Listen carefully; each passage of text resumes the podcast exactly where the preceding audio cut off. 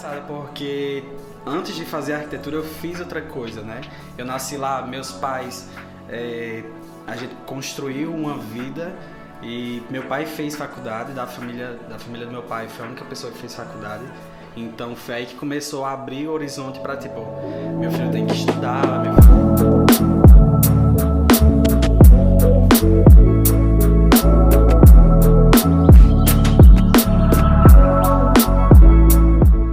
estamos aqui hoje nessa temporada de videocast e trouxe hoje nada mais, nada menos meu grande amigo Thiago, que faz aqui os minutinhos Oca. Tô Thiago, nervoso. Eu não acredito, nervoso? Thiago. Tô nervoso, confesso, porque agora eu tô do outro lado. Então vamos ver como é que vai ser isso aí. Ele, gente, ele tá até vermelho. Dá- é engraçado que se fosse só podcast não dava pra ver. Agora tem como ver aqui nas câmeras.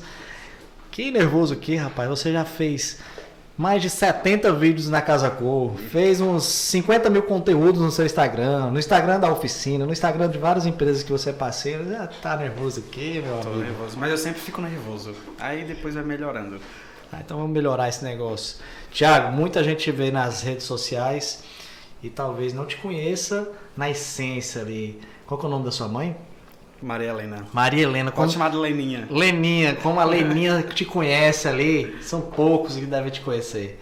Eu queria que você se apresentasse, esse Tiago que poucos conhecem. Você é de Carnaúbas do- dos Dantas, enfim, passar esse lado aí que talvez o povo nunca ouviu falar e a gente vai ter essa oportunidade de compartilhar aí nas redes sociais.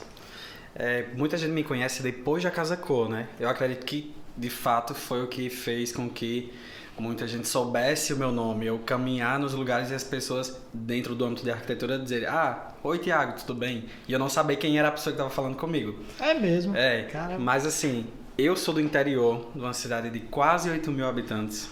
E morei, acho, no interior eu morei até 2009. E eu não pensava que eu ia sair de lá. Eu acho, sabia que ia fazer faculdade, sabia que ia trabalhar com alguma coisa. 2009 você tinha quantos anos? 2009 eu tinha 17 35? anos. Que 35? Fiz 27 mês Ah, passado. Como que Em vai? 2009 você tinha 17 anos e estava em Carnaúbas dos, dos Dantas ainda. Isso. Certo. Tava lá em Carnaúba e muito engraçado porque antes de fazer arquitetura eu fiz outra coisa, né? Eu nasci lá, meus pais, é, a gente construiu uma vida e meu pai fez faculdade da família da família do meu pai, foi a única pessoa que fez faculdade. Então foi aí que começou a abrir o horizonte para tipo, meu filho tem que estudar, meu filho tem que Ele trabalhar fez com faculdade, ele é coisa. formado, foi form- era formado em, que arquitetura? Meu pai? É. Não, psicopedagogia. Nada a ver. nada a ver. Nada a ver. E minha mãe sempre foi, foi do lar, ela dava cursos no Senac de, de bordados, de coisas assim. Então, meu pai é educador, minha mãe também é educadora. Então, eu sempre estava no meu pé. Minha mãe estudava comigo para as provas no interior. Dona Leninha. Isso mesmo. E o seu pai? Walter. Walter. Eita. Aí eles sempre ficavam no meu pé. Meu pai sempre trabalhou muito, ele trabalhava sempre o dia inteiro e fazia faculdade à noite. Então teve um período da minha vida que eu mal via ele, porque ele chegava em casa 5 e meia da tarde, tinha que tomar banho, tinha que comer. E claro, a faculdade, ele estudava na UFRN, era em Corrais Novos. Então ele teria que, tinha que ir pra lá, que é uns 40 minutos, uma hora, pra poder ter aula. E quando ele chegava em casa eu já tava dormindo. Quando ele saía de manhã eu tava dormindo ainda. Tiago, você me contou outro dia que você fez uma outra faculdade. Eu Que acho que fiz- ninguém sabe, né? Tem, a galera tá o, sonho, sabendo eu aí. fiz, o sonho do meu pai era trabalhar com, com agronomia, alguma coisa que estivesse relacionado à agricultura. E Seria, seria um, um rapaz do campo. um rapaz do campo. Eita danado. E tem um, existe um colégio interno em Macaíba, que se, que se chama Unidade, Unidade Acadêmica de Ciências Agrárias, que hoje tem curso de agronomia, mas no período que eu fui não tinha, tinha agropecuária. E meu pai era uma das pessoas que ajudava a selecionar as pessoas que iam para lá, porque era um vestibular único. E ele me inscreveu nesse vestibular e eu passei e eu fui. Só que é um colégio interno, então você se muda para lá. Em qual Você- cidade essa coisa, colégio? Macaíba. Ah, em Macaíba? Eu Caramba. saí em 2009, é, no Tem fim colégio 2009, interno, então, em Macaíba. Eu não sabia dessa. Colégio interno. Quanto tempo você passou lá? Esse aí deve ter histórias, viu? Ah, não, fiquei lá. A gente tinha um semestre, estudava um semestre pela manhã, um semestre pela tarde. Era bem. Eles fazem pesquisas em cima dos estudos, fazem várias coisas bem legais. Eu fiquei lá dois anos. Não, dois anos. Eu fiquei lá dois anos. Eles faziam pesquisas com você, experiências? Não, assim. não, de, não dessa forma, mas tipo, eles, eles usam métodos, metodologias diferentes de ensino. Então, por isso que eu estudava, por exemplo, um módulo somente é, de tecnologia rural Ah, pela manhã. entendi. E à tarde eu estudava, sei lá, alguma coisa relacionada a, a plantações anuais, que seria soja, feijão, milho, essas Caramba, coisas. tu aprendeu tudo isso. Aprendi tudo, fui pra lavoura, fiquei lá vendo o crescimento das plantas. Tem fotos? Tudo isso. Eu quero- Vamos Eu postar espero isso aí. que não tenha, mas deve ter em algum lugar. Gente, e aí? Você ali, o que, que aconteceu? Você foi pra área de arquitetura, você descobriu como isso aí? Você... Minha mãe fala que sempre quando ela perguntava o que eu queria fazer quando crescer, eu dizia que queria desenhar casas. Eu sempre dizia. E eu sempre fui fissurado pela casinha palito, né? Que é aquela casinha que a gente desenha quando é criança. Aí eu sempre dizia que queria fazer isso, que queria trabalhar com isso, mas na minha cabeça eu não ia sair pra fora. Eu achava que ia acontecer lá. Eu não precisava sair.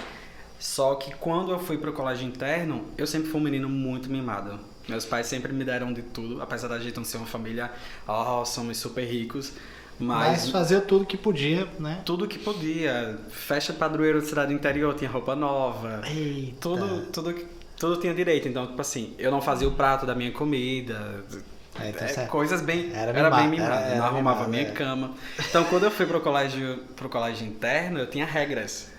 Né? Tinha inspetor, ele passava, olhava as camas, a gente tinha que se dividir para lavar o banheiro.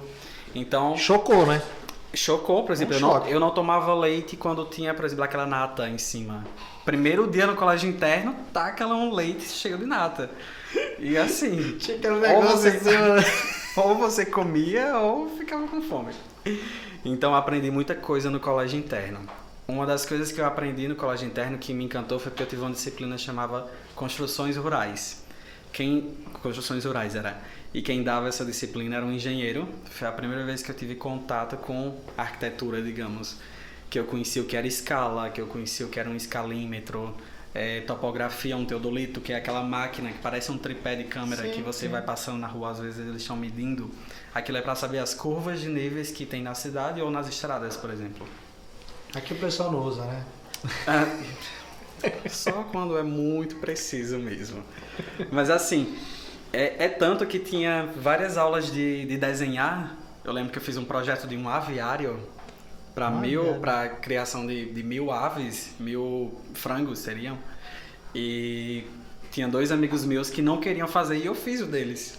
Porque eu tava adorando desenhar e a gente tinha os lápis com as gramaturas diferentes, papel com gramaturas diferentes e eu disse, não, é isso que eu quero fazer. Quando acabou o curso, meu pai conseguiu um emprego para mim na Petrobras. Aí eu entrei na Petrobras para trabalhar na, na produção de biodiesel. A Petrobras estava iniciando você já foi tava com quantos anos, 2011. Ah, tava ainda novinho mesmo. né? É, acho que eu tinha 19, Caramba. 20 anos tinha acabado de fazer, eu acho. Aí entrei na Petrobras, minha base era Quixadá, só que eu trabalhava com produção de mamona pro biodiesel aqui no Rio Grande do Norte. E eu ficava com algumas cidades. Então eu tinha que andar as cidades de moto.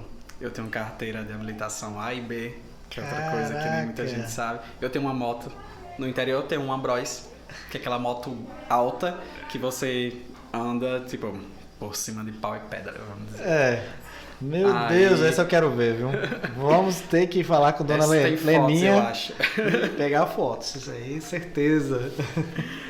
Aí eu, eu sempre que eu sempre quis arquitetura, né? Então depois do momento que eu descobri que eu poderia fazer, que eu já tinha saído do interior, que eu já tinha vi- visto que eu poderia, Tava livre, né? que eu tava livre, aí eu tive a oportunidade de ingressar no curso de arquitetura e ainda fiquei três, o primeiro tri- o primeiro trimestre do curso de arquitetura eu estava trabalhando na Petrobras. Aí eu conversei com meus pais e disse, ó, É isso que eu ia perguntar. Como que foi a reação dos seus pais é, ao saber disso? Que você ia dar uma mudada na vida, né? É. Primeiro que meu pai ficou meio assim, né? Como é que pode? Você fez um curso, você tá trabalhando numa empresa boa, é, tem um futuro, né? Profissional, pode é escalável, né? Se conseguir subir na carreira. Mas eu falei, ah, mas eu, o que eu quero mesmo é arquitetura. Minha mãe me apoiou. Meus pais sempre me apoiaram em tudo, eles participam de todas as minhas decisões até hoje, até as que eles não concordam. Bacana, né? Isso Mas- é uma base familiar muito forte, né? É, E quem, com certeza você desenvolver essa pessoa que você é bacana, né? Os seus valores, caráter, né? é, meu pai é super sociável. Super sociável. Você acredita que também tem uma influência muito nesse seu, Tem. seu lado? Minha mãe é mais fechada, ela é muito mais centrada. Eu puxo um pouco disso dela, mas meu pai é muito sociável, muito, ele é muito político, ele conversa com todo mundo e todo mundo sabe o nome dele.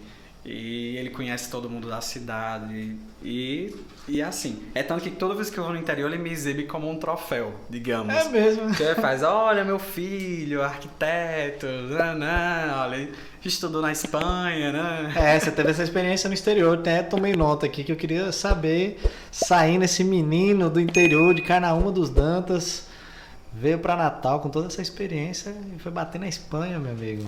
Foi. Tá eu- danado, viu? Que, que vida.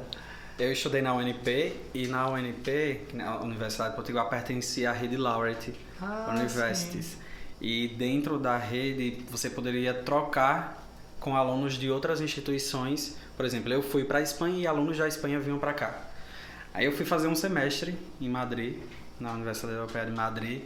Era só um semestre lá e voltava, no Só um caso? semestre, na verdade é um trimestre. Ah, porque sim. lá eles, eles têm aula é, três meses, três meses, três meses no ano e três meses férias. Hum. É basicamente isso na Europa, né? Não sei se funciona assim em todos os países da Europa, mas lá funciona dessa forma. Você escolheu como foi essa escolha pra lá? Exatamente foi. A gente teve uma Ah. amostra na, na faculdade de pessoas que já tinham ido para lá e Ah. contando a experiência. Aí pessoas que foram para o México, para a Alemanha, tudo. E o espanhol seria o mais próximo ao nosso idioma. Então, como eu não falava Sim, inglês, por facilidade mesmo, né? por Da facilidade, e eles diziam que era muito fácil, você conseguiria aprender a língua, e os professores eram super amigáveis e tudo mais. Sendo que quando eu cheguei lá, a arquitetura de lá é totalmente diferente do que a gente aprende aqui. Foi uma experiência incrível. E sozinho? Você foi sozinho? Ou não? Não, Teve no meu ano foram 27 pessoas da Ah, UNP. sim. Acaba tendo um, ali, um- É. alguém a, co- a socorrer numa É, situação. de arquitetura foram, da minha turma foram quatro pessoas. Ah, legal. Por exemplo, do meu ano, né? Tinham duas turmas. Então vai ter uma turma legal pra ter apoio mesmo. né? É. O que é positivo e negativo, porque acaba que eu falei muito português. Sim. Então, quando Ficava eu fiz, sempre naquela turma e É. não, não desenvolvia. eu lembro muito bem que no primeiro dia de aula, a gente tinha uma disciplina que eram 35, 40 alunos quase. E eram três professores. Tinha uma professora que ela tinha o cabelo, parecia a professora de quadribol do Harry Potter.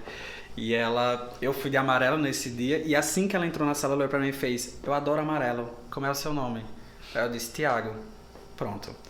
A única pessoa que ela sabia o nome, todas as perguntas eram direcionadas a quem? Eu. E eu dizia, eu sempre dizia assim, perdão, perdão, não hablo espanhol. e ela dizia. Fixou em você mesmo, né? Fixou e tudo ela perguntava.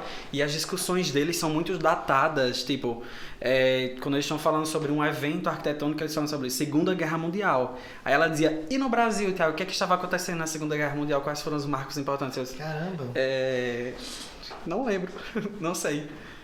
E daí ela, ela fixou isso e eu lembro que eu parei de chegar, é, de ir para as aulas, para todas as aulas, porque eu tinha vergonha de falar.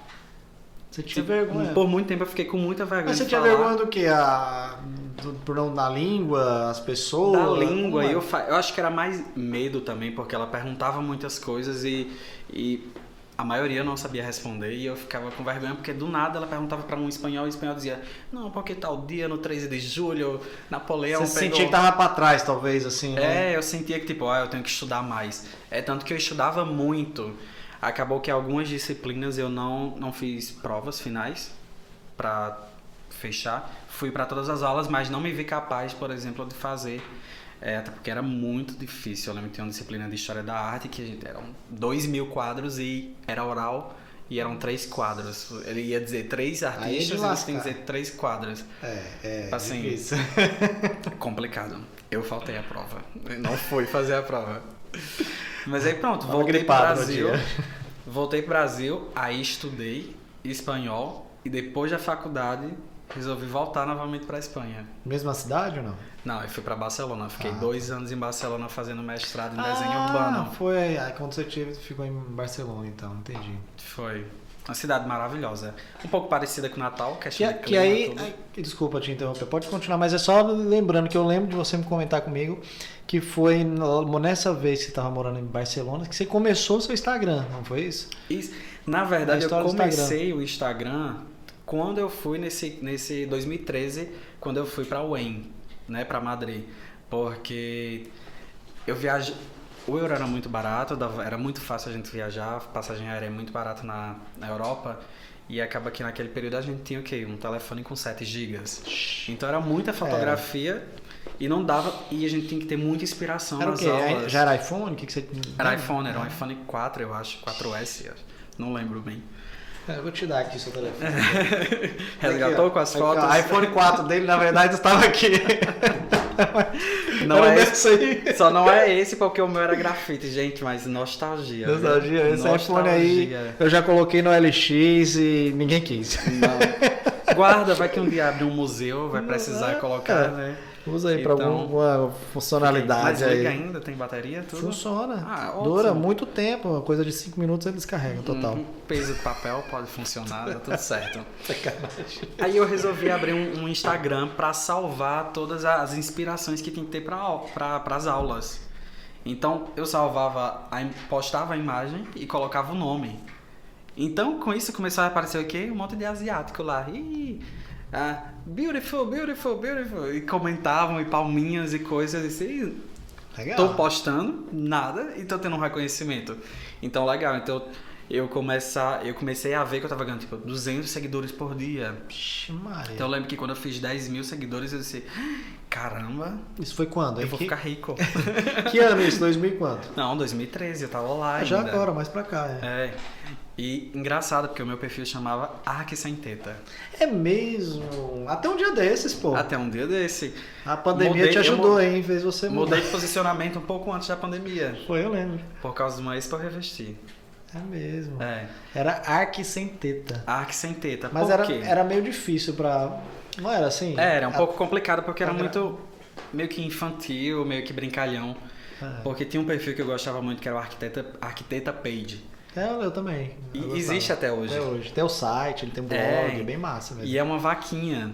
Eu tava morando na Espanha, o símbolo da Espanha é um touro. Então assim, se a vaquinha tem tetas, o touro não tem tetas, é arque sem teta. Mas genial, você naquele momento brincou com isso e acabou tendo um É. excelente resultado. Isso, eu fiquei por muito tempo fazendo só por, por hobby mesmo. Até que Lá mesmo na Espanha, você me disse que teve 200, 300 seguidores por dia, mas saindo da Espanha nesse período ali, você já tinha passado dos 100 mil seguidores? Não, eu bati 100 mil seguidores no Brasil. No Brasil. Tava no Brasil. Porque eu fiquei em 2013, né? 2014, 15, 2016 eu fui pra Barcelona. Então fui estudar em Barcelona, 2019 voltei pro Brasil, né? Fiquei 2016, 17 e 19. 2019 voltei pro Brasil, aí recebi o convite de participar da até então era a maior rede de influenciadores de arquitetura do Brasil. Nunca tinha tido algo desse tipo, assim, tipo de... Thiago, pô, você sentir, falar, caramba, É, eu tô... vou ficar rico. É, eu tô influenciando tanto que os caras estão me convidando, vou ganhar dinheiro com isso. Foi, o Foi. momento que você sentiu, eu acho, né? Foi quando. O momento que eu senti foi quando a Oli Oli me chamou para fazer parte da rede deles. E ela disse: Não é porque vai ter um evento no Espírito Santo e a gente vai pagar as passagens aéreas, hotel cinco estrelas, tem uma van que vai te pegar no aeroporto, e daí eu vou te passar todos os horários da sua agenda, tem entrevista não sei o que, você vai fazer uma entrevista em espanhol, porque você fala em espanhol. A Oli Oli é um, é um grupo, né, de, de influências na área de arquitetura. Isso, e era o maior grupo de influenciadores em arquitetura no período. No Brasil, né? É, e eu conhecia já o Olioli, porque eu conhecia algumas, admirava algumas pessoas que pertenciam ao Olioli. Então quando eu recebi o convite, eu disse, caramba, Reconhecimento top, né? master. Então foi, eu lembro que a primeira, eu nunca tinha feito stories, nunca tinha, então eu fui pra Stone Fair, que é uma feira de, a maior feira de pedras do mundo e acontece no Espírito Santo. Eu fui pra lá e eu lembro que É tipo, oi, Thiago, bem-vindo assim. Hum, parece que eu tô, tô famosinho, não sabia. Gostei, gostei. Gostei. Ah, não, pode comer, a gente vai pagar. Eu, hum, tá bem, então. então é muito momento... interessante isso, né? Esse, essa virada de chave. É. Você tá influenciando, mas nem sabe que tá influenciando. E aí tem essa sensação aí numa, de um evento. Caramba, isso isso dá dinheiro, marketing uhum. digital dá dinheiro, né? Isso. Nesse evento eu tive contato também com o pessoal da Academy de ah. São Paulo. Eles estavam fazendo um marcaton lá. Então, é massa fiz amizades com deles, eles. É. E isso me levou para São Paulo para conhecer o prédio da Academy. Fui várias outras vezes. É, fiz conteúdo para eles também. Eles vieram para Natal, fizeram evento, Arcaton aqui também. Então, me abriu muitas portas isso de, de, de influenciar. É, Expo Revestir, a passagem aérea, a hospedagem, é, tem um direito. Que normalmente você com certeza iria por aprender, para né, ir para essas feiras, você é, teria ido. Para conhecer, para ver os lançamentos e tudo mais. E o que aconteceu na primeira Expo Revestir que eu fui foi que meu nome era Ark Senteta. Não era Tiago Dantas. Sim, e a era... foto era, uma, era um tourinho. Não era, não era eu, um tourinho humano. Era mesmo, a logo, era, a logo era o desenho de um touro. Eu quero e... ver depois aí, vou botar aí na, na, edição. Eu acho que se você colocar Arc sem teta vai aparecer alguma foto aí no Google. Vou procurar. como era. Porque teve duas fotos, uma que era um tourinho, outra que era como se fossem uns chifrezinhos. é engraçado, alguém vai encontrar aí. Mas é, então tinha muita resistência. Eu lembro Patriane, que era a diretora da, da agência, ela dizia, olha, eu tenho muita resistência porque as pessoas acham seu perfil super interessante, ligam para a agência e perguntam, mas por que Accenteta? Mas por quê? E daí eu contei toda a história para ela e tudo mais. É, e eu fui orientado por outra pessoa a mudar de nome. Porque você não assume Tiago Dantas, e daí vai ficar bem mais fácil para você fazer os seus jobs. Né? Isso, isso foi já próximo da época que você trocou? Ou isso foi, você teve uma resistência? Não, eu vou continuar com o meu sem teto, deu certo, vou manter. Não. Não. No primeiro momento foi... você teve essa pessoa que é o que deve ser um especialista da área de posicionamento, é, de brand e tal. É, eu recebi esse posicionamento quando eu fui convidado a fazer Casa Cor. Ah, né? 2000 e, 2019, né? É. Eu, eu tinha acabado de entrar na, na agência e Recebi o convite, César Revoredo me convidou para fazer Casa Co, para gravar todos os vídeos possíveis e impossíveis dentro da Casa Co, ficar no Instagram da Casa Co e ter um ambiente voltado para Instagram dentro da Casa Co. Então assim, 2019 foi é, que, que eu até te conheci né? nessa Isso, nessa, nessa conheceu na Casa Co. É. Eu eu fiz várias táticas de, de, de marketing, né? estratégias. Estratégias, né? Estratégia número um, usei preto todos os dias e calça jeans azul. Devido ao que? A temporal, pra pessoa não perceber? O que, que não, é essa, essa eu sacada? Sou, eu era novo, né? Eu tava ali na Casa Co com arquitetos que comandam o mercado inteiro e apesar de eu não estar com um ambiente de arquitetura de fato, é, eu precisava me destacar de alguma forma. Sim. Porque para mim também era um investimento. Então, eu usei essa estratégia de ter um vestuário para que meu rosto ficasse marcado, meu certo, estilo entendi. ficasse marcado e modifiquei o meu nome para Tiago Dantas nesse período, no período da Casa Co. É tanto que todos os arquitetos falavam meu nome, eles me chamavam para chamavam para conversar, pediam uma opinião quando estava montando o Legal. Pelo fato de eu me posicionar quando estava gravando com eles, né? A gente gravou bem antes de tudo ficar pronto, quando eles estavam fazendo foram, a Eu lembro de você me falar, foram mais de 50 vídeos, não foram? Foram mais de 50 vídeos. É, foram bastante. Ralado, ralado. Foi um pouco ralado, como. mas foi muito bom, foi muito prazeroso. Mas desenvolveu as habilidades, né, de comunicação. Ah, mais, com certeza, né? com certeza. Foi muito bom porque foi um momento que eu conheci muita gente. E muita gente me conheceu, né, como eu mencionei no início. E nesse momento, por exemplo, alguns dias eu não fui com a roupa que eu ia. Então era um motivo para as pessoas me pararem. Camisa preta, jeans. Por que você tá hoje de azul? Por que você não tá de preto? E daí eu vi que a estratégia estava funcionando. É tanto que eu, até hoje eu uso, né? Hoje, é. eu tô de calça branca, né? Mas é porque a azul tá suja. Brincadeira, eu tenho mais de uma. Mas camisas pretas, por exemplo, eu acho que eu tenho umas 16 camisas pretas. Caramba. Até as que tem furinho eu, eu, eu, uso ainda, porque. Eu sei como é isso. Preto. Tô... Mas vamos lá, você trocou o nome do seu Instagram já com uma estratégia, uma sacada. Você mudou seu vestuário, seu guarda-roupa aí, 16 camisas iguaizinhas, pretas e tal. Muda Qual- um pouco a textura. Algumas é mais grossinha, outra mais fina. Qual outra sacada também desse brand seu novo que você possa passar pra, pra galera que tá assistindo assim? Que você, pô, isso aí foi massa, foi. Faria mesmo, não me arrependo. Pronto, eu acho que a maior sacada que eu tive, porque eu já ouvi de várias pessoas, é que eu conversando normalmente eu sou uma pessoa e gravando eu sou a mesma pessoa. Eu não. não Personagem, zero não- personagem. é, e não me espelhei em alguém. Claro que eu, que eu assisti muito, por exemplo, Maurício Arruda. Assisti muitos, muitos apresentadores britânicos, porque eu sou. O óculos, fã. o óculos seu na verdade é fake, não é? Não, esse óculos é óculos. óculos mesmo. É porque o meu é pra longe, então fica um pouco complicado. Tem gente que usa a óculos. Mas sabe o que, Sabia aconteceu? que tem isso? Na Casa Cor, meu óculos quebrou. E eu uso esse óculos aqui desde Barcelona. Não, esse aqui é o terceiro já, né? Mas, assim, eu comprei em Barcelona porque era um óculos de sol e eu troquei, a, coloquei a lente de Mas você grau. não precisava de óculos. Precisava, Já, ah, precisava, já. já usava. Eu já usava desde 2000 e 2007, eu acho. Só que eu usava aquele óculos que a gente chamava óculos de médico, né? Que era só a lente e... Mas você E- sabe que é, também faz parte né, do, seu, do seu marketing pessoal. Justamente, não eu, eu só a não roupa, troquei. mas o óculos que vai fixando na cabeça da pessoa o estilo do óculos, mais É. arredondado.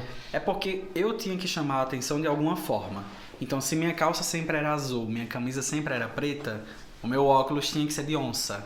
Eu tinha que ser, né, onça não, tartaruga que chama. Lembra um pouco, vamos dizer que é, que é tipo isso. Eu sei, é porque hoje uma cliente olhou pra mim e fez, eu adorei o seu óculos de onça. E eu fiquei pensando, não é onça, é tartaruga. E ela te convenceu que você ficou com isso na cabeça. E eu fiquei com isso na cabeça, você tá vendo? Eu fui influenciado por ela.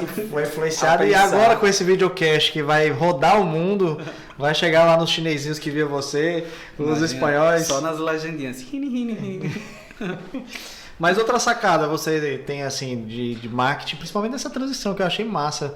Você saiu do Arquite- Arquicenteta, que realmente o nome foi bom durante um tempo, mas nessa transição profissional, que se posicionar como arquiteto também, o profissional arquiteto, foi excelente, foi uma sacada. Você escutou, teve humildade, falou, porra, vou mudar. Vou mudar. Não tem por que eu ficar com batendo. medo, muito medo. Mudei com muito medo, não saber se ia acertar, se ia, se errar. Mas eu acho que uma coisa que eu fiz, uma estratégia muito importante, foi que eu sempre postava as coisas no Instagram, né, conectando a pessoa ao Instagram já. Eu sempre postava no Instagram a imagem de quem era o projeto e basicamente o ano, por exemplo.